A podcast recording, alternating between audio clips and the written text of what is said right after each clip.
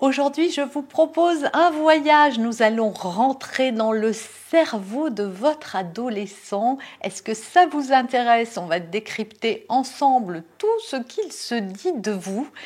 Et on voit ça immédiatement, c'est dans cette vidéo. Bonjour et bienvenue sur ce podcast qui va transformer votre vie. Je suis Noémie de Saint-Cernin, je suis coach certifié RNCP, auteur de plusieurs livres best-sellers conférencière, formatrice en développement personnel et en parentalité, référente pour les médias, entrepreneuse, épouse et maman de trois enfants. Dans ce podcast, je partage avec vous chaque semaine des outils, des conseils et des clés concrètes pour vous aider à vous libérer de vos blocages, à améliorer vos relations, à mieux gérer vos émotions, à remettre du sens dans votre vie, à retrouver énergie et positivité et bien d'autres choses encore afin d'obtenir la vie qui vous fait rêver.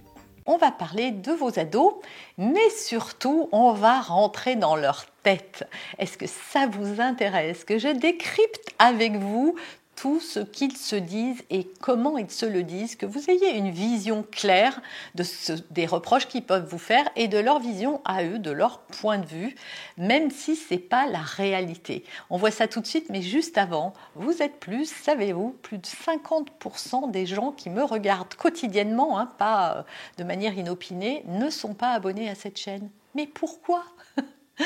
Ça ne vous prend qu'un clic, abonnez-vous, cliquez la cloche, c'est fondamental pour une chaîne d'avoir des abonnés, d'avoir des likes, d'avoir des commentaires, voilà, d'avoir de l'engagement, ce qu'on appelle de l'engagement sur ces vidéos. Sinon, c'est la mort assurée. Donc, si vous aimez mon travail et que vous voulez l'encourager, eh bien, voilà votre petite contrepartie. En tout cas, si vous, avez envie, vous en avez envie. Et merci d'avance pour votre soutien. Et pour tous ceux déjà euh, abonnés à cette chaîne et qui me suivent régulièrement. La première chose que se dit votre ado, c'est mes parents ne voient pas que j'ai grandi. En fait, ils trouvent que vous le traitez encore comme un petit. Et c'est vrai qu'il y a une dichotomie entre ce qu'il perçoit de lui et ce dont il se croit capable et ce qu'il est en réalité, un enfant. Et c'est vrai que vous, en tant qu'adulte, vous voyez bien que ce n'est encore qu'un enfant. Parfois, certains parents les voient quand même trop encore comme des enfants. Et c'est vrai qu'il faut faire un pas l'un vers l'autre. Votre enfant n'est pas encore capable de gérer tout et d'être complètement livré à lui-même. Voilà, vous ne pouvez pas lui accorder 100% de confiance sur tout ou 100% de liberté non plus. En revanche, il faut aussi revoir votre attitude à l'adolescence, surtout si vous sentez que votre enfant vous fait ce reproche. Et dans le fait que vous ne voyez pas qu'ils ont grandi, il y a plusieurs choses euh, qui peuvent vous alerter. Par exemple, votre enfant peut commencer à trouver pas normal qu'il soit obligé de vous accompagner partout il peut aussi trouver que vos limites sont des limites pour les bébés et que ça ne peut pas s'adapter à lui. Donc ça c'est important, les limites c'est des choses qui sont évolutives, hein. vous ne pouvez pas demander la même chose à un enfant de 6 ans qu'à un enfant de 12 ans, donc il est important que vous revoyiez vos limites en fonction de l'âge de vos enfants, ça me paraît être logique, mais certains parents continuent à traiter leurs enfants à 7 ans comme à 12 ans sous prétexte qu'ils les trouvent immatures. Euh, peut-être, mais ce n'est pas une raison de rester rigide. Il trouve aussi que vous ne lui faites pas assez confiance pour ses devoirs, pour les écrans, etc. Et moi j'ai envie de vous dire que vous avez raison. Oui, vous ne pouvez pas faire confiance à un ado, euh, à un enfant même, et à lui laisser un écran et qu'il gère vraiment super bien. C'est pas possible, voilà. À moins, évidemment, il y aura toujours des exceptions à cette règle, hein, mais la plupart des ados seront attirés par l'objet. Tout est fait pour être addictif, donc c'est normal. En revanche, il va falloir mettre un peu plus de souplesse et surtout lui montrer que vous avez raison. Ça va être beaucoup plus euh, euh, formateur et surtout éducatif de montrer à votre enfant que ce que euh, il pense être capable de faire, il ne l'est pas. Vous pouvez par exemple dire Ok, donc ton téléphone, tu le vaux quand? Et est-ce que tes devoirs sont faits? Et on fait l'essai pendant un mois. Et si vous sentez que les devoirs, l'attitude en classe, euh, tout ça n'a pas été fait correctement, les notes baissent, eh bien, vous pourrez à ce moment-là dire à votre ado, tu vois, finalement, ce modèle ne marche pas, on revient à mon modèle. Mais ça, il va falloir le négocier avant en disant, OK, on va faire à ton idée et on va voir si ça marche. Et si à chaque fois que vous le trouverez avec son téléphone, au lieu de faire ses devoirs, à chaque fois que vous contrôlerez ses devoirs le soir et qu'il les aura pas fait parce qu'il aura passé trop de temps sur les écrans, eh bien, vous pourrez dire, ouais, tu vois, ton modèle ne fonctionne pas. Et là, votre ado ne pourra plus dire que vous le traitez comme un enfant. Deuxième chose que se dit votre ado, c'est que vous êtes toujours sur son dos. ça, ça ne vous surprend pas. Et comment ça se manifeste le fait que vous soyez sur son dos? Parce que lui, ce qu'il ne voit pas, c'est que si vous êtes sur son dos, c'est que vous l'aimez. C'est que justement, vous vous souciez de lui. Parce que les mauvais parents sont ceux qui, justement, ne sont pas sur le dos de leurs enfants et les laissent faire ce qu'ils veulent.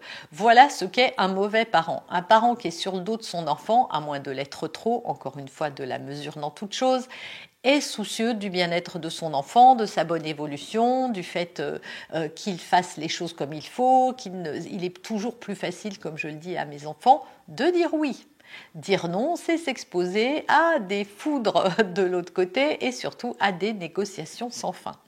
Donc oui, être sur son dos, c'est normal en tant que parent, mais il faut aussi se mettre à sa place et se dire que c'est quand même un peu too much parfois d'avoir tout le temps quelqu'un là, l'œil de l'œil de Judas qui me surveille pour savoir ce que je fais de bien ou pas. Voilà. Laissez George Orwell, qui est d'ailleurs périmé et qui est resté en 1984, et oubliez Big Brother à la maison. Alors comment ça se manifeste? Bah, vous, vous le pistez par téléphone pour savoir tout le temps où est-ce qu'il est, avec qui et qu'est-ce qu'il fait. Vous lui prenez la tête avec ses temps d'écran et les jeux vidéo, évidemment. Ça reviendra à tous les étages. L'histoire des écrans, c'est le mal du siècle et le sujet de préoccupation de tous les parents. Il trouve aussi que vous les questionnez trop, vous êtes intrusive, vous, voulez toujours savoir comment ça s'est passé à l'école, est-ce que le contrôle était bien fait, est-ce que tu as fait tes devoirs, est-ce que tu as bien mangé à la cantine, et qu'est-ce que tu as vu, et qu'est-ce que tu as fait, qu'est-ce qui s'est passé. Voilà, cette intrusion à l'adolescence, ils ont leur jardin secret et ils n'ont pas envie de communiquer là-dessus. Donc lâchez un peu du lest, ils viendront vous parler ou pas, mais euh, sachez que c'est important à cet âge-là d'avoir un peu jardin secret. Ils font une fixette sur mes notes. Alors ça, reconnaissez-le, d'être toujours à lui demander t'as eu combien Est-ce que ton contrôle s'est bien passé? Sous couvert de prendre de ses nouvelles, on lui parle que des notes, des écrans, de qu'est-ce que tu as fait, où est-ce que tu étais et avec qui.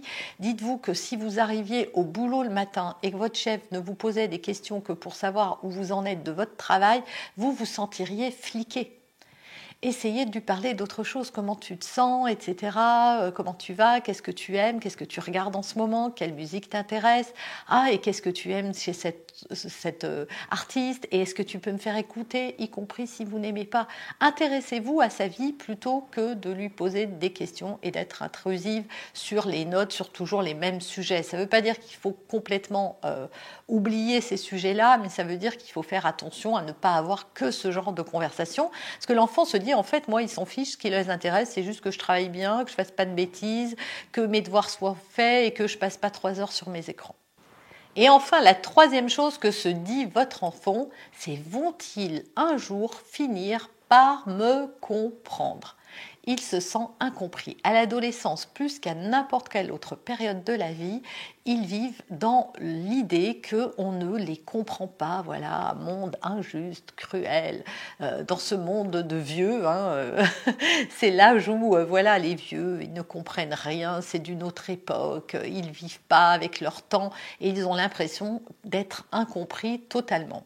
Ils ne font pas la différence entre, en fait, ce qu'ils ne voient pas, c'est qu'en tant que parents, on a déjà l'expérience de ce qu'ils vivent et on sait un petit peu ce qui peut se passer comment ça peut se passer. Ce qu'ils ne voient pas non plus, c'est que leur cerveau est encore immature. Il sera en construction jusqu'à l'âge de 25 ans. Résultat, ça ne leur permet pas d'avoir du discernement, de faire des choix éclairés, de prendre toujours les bonnes options pour eux et pour leur futur.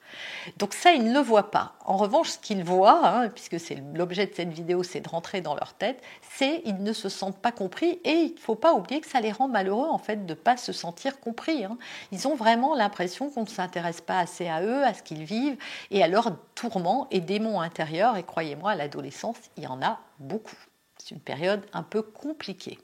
Il pense que vous le croyez accro alors que lui, il se dit qu'il gère très très bien les écrans. Il pense que vous ne vous rendez pas compte de ce qui est difficile à vivre pour lui à l'école, vis-à-vis du regard des autres et même vis-à-vis de ses propres notes, parce que parfois il se sent en sentiment d'échec lui-même, un, un jugement dur et un regard difficile sur ses résultats scolaires. Il pense que vous ne tenez pas compte de lui parce que vous lui imposez certaines choses, donc il se sent euh, comme s'il n'était pas important ou comme si son avis ne comptait pas et il pense que vous n'êtes intéressé que par euh, ces notes. En fait, il ne se sent valorisé dans votre regard que quand il rapporte des bonnes notes. Alors vous allez me dire, parmi vous qui m'écoutez, il y en a qui ont des enfants qui rapportent des bonnes notes. Oui, mais souvent les parents, ce n'est jamais assez. Donc ce n'est même pas une histoire de la note, c'est en fait toute la pression qui pèse sur leurs résultats scolaires. Résultat, ils ont l'impression que c'est la seule chose qui nous intéresse. Est-ce qu'ils ont bien travaillé à l'école? Est-ce qu'ils n'ont pas passé trop de temps sur leurs écrans? Est-ce qu'ils ont fait leur devoir? Et en fait, ce que ne voit pas un ado, c'est qu'en réalité se cache derrière tout ça le fait que vous ayez peur et que vous soyez terrorisés en tant que parents et que derrière le fait de vouloir les contrôler, contrôler leurs notes, contrôler leurs euh, euh, devoirs, contrôler leur temps d'écran, se cache la peur qu'ils ne réussissent pas, qu'ils sombrent dans des addictions, euh, que ce soit celle des écrans, mais également voilà de la consommation de certains films à caractère pornographique, ou qu'ils fassent des bêtises, ou qu'ils laissent tomber complètement, qu'ils décrochent Voilà, ce qu'il ne voit pas, c'est tous les soucis en fait que ça provoque chez vous, toutes les peurs que ça suscite. Or, votre enfant ne doit jamais être responsable des peurs que vous ressentez. Et que donc il faut trouver un juste équilibre entre trop de peurs qui font que j'ai trop euh, d'actions pour calmer mes propres peurs, au détriment du bien-être de mon enfant parce que je l'enferme et surtout je le contrôle, voilà, j'exerce J'exerce une pression forte sur lui et cette pression, elle peut être néfaste. L'enfant peut développer une mauvaise estime de lui, se sentir nul, pas à la hauteur, pas assez bon et du coup, vous allez obtenir tout le contraire de ce que vous voulez, c'est-à-dire que l'enfant va se mettre en échec alors que peut-être en étant encouragé, il aurait pu réussir. Vous avez aimé cet épisode? Abonnez-vous pour être informé de toutes mes futures publications. Laissez un avis 5 étoiles sur la plateforme que vous utilisez et un commentaire afin de m'aider à diffuser mes graines de conscience et de bienveillance à d'autres personnes. Vous pouvez aussi, si vous en avez envie, partager ce podcast à vos amis. Merci, merci d'avance pour votre soutien. Pour aller plus loin, vous pouvez me retrouver sur ma chaîne YouTube, mon site internet et mes réseaux sociaux. Ils portent mon nom, Noémie de Saint-Cernin. Et si vous souhaitez aller plus loin et vous faire accompagner, venez rejoindre mes programmes de coaching et mes accompagnements. Tout est indiqué sur mon site internet www.noemidesintcernin.com dans la rubrique Mes coachings et formations. Vous pourrez également télécharger gratuitement les coffrets cadeaux que j'ai spécialement concoctés pour vous. À très bientôt